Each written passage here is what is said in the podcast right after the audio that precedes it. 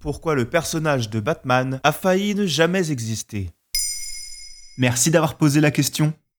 À l'occasion de la sortie au cinéma le 2 mars 2022 de The Batman, la nouvelle adaptation du Chevalier Noir sur grand écran, nous nous sommes dit que c'était l'occasion idéale de vous en dévoiler un peu plus sur ce héros si populaire qui a pourtant failli avoir une carrière beaucoup plus courte que celle qu'on lui connaît. Déjà, comment a-t-il été créé? Il faut savoir que Batman est un des super-héros les plus anciens du monde des comics, puisqu'il est né en 1939.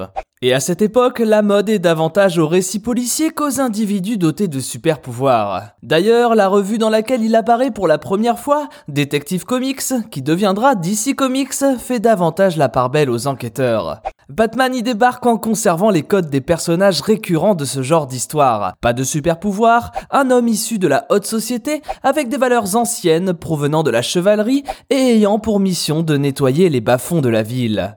Les grosses nouveautés résident donc dans son costume et ses gadgets. En effet, dès le début, il revêt sa tenue rappelant la chauve-souris pour combattre le crime. À sa panoplie viennent s'ajouter un tas d'armes et de gadgets pour faire régner la loi en toute violence. Dans la violence, c'est-à-dire et oui, si aujourd'hui Batman reste un des personnages les plus sombres de la pop culture, il faut savoir que ses origines étaient encore plus crues. Très inspiré du Shadow, un personnage des Pulp, le nom donné aux fictions populaires de l'époque, il n'hésitait pas à user d'une extrême violence pour combattre le crime en allant jusqu'à tuer ses ennemis. Utilisant des revolvers, il traite sans ménagement les criminels, ce qui a très vite inquiété les parents des lecteurs. Car dans les années 40, le comics a commencé à exploser aux États-Unis en plaisant notamment énormément à la jeunesse américaine. À l'époque, les associations parentales se sont alors mobilisées pour tenter de mettre fin au personnage. Mais les éditeurs ont alors une idée très maligne pour contourner le problème. Ils ont fait le choix d'intégrer directement ces associations aux histoires de notre héros. Mais comment ça? L'idée a été de laisser ces associations influer sur le contenu éditorial du magazine Detective Comics. Les parents inquiets sont devenus des sortes de conseillers.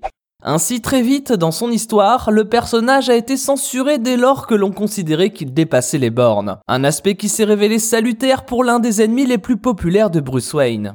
Car il faut savoir que lorsque le Joker est apparu pour la première fois dans le magazine en 1940, il était prévu qu'il se fasse assassiner directement par le Chevalier Noir. Mais sous la pression, le responsable éditorial a décidé de le garder vivant pour éviter de rendre le récit trop dur. La solution a donc été de faire durer un peu plus longtemps les personnages, qu'ils soient gentils ou méchants, afin de créer des sortes de rendez-vous avec les lecteurs. Après cet épisode, la règle selon laquelle Batman ne tue pas est née, et elle lui a certainement permis de ne pas mourir lui-même. Ah oui, au fait, maintenant vous savez culture, ce n'est plus qu'un simple podcast, c'est également un livre, un ouvrage dans lequel nous avons recensé plus de 100 anecdotes de culture générale que vous pouvez vous procurer dans vos librairies préférées.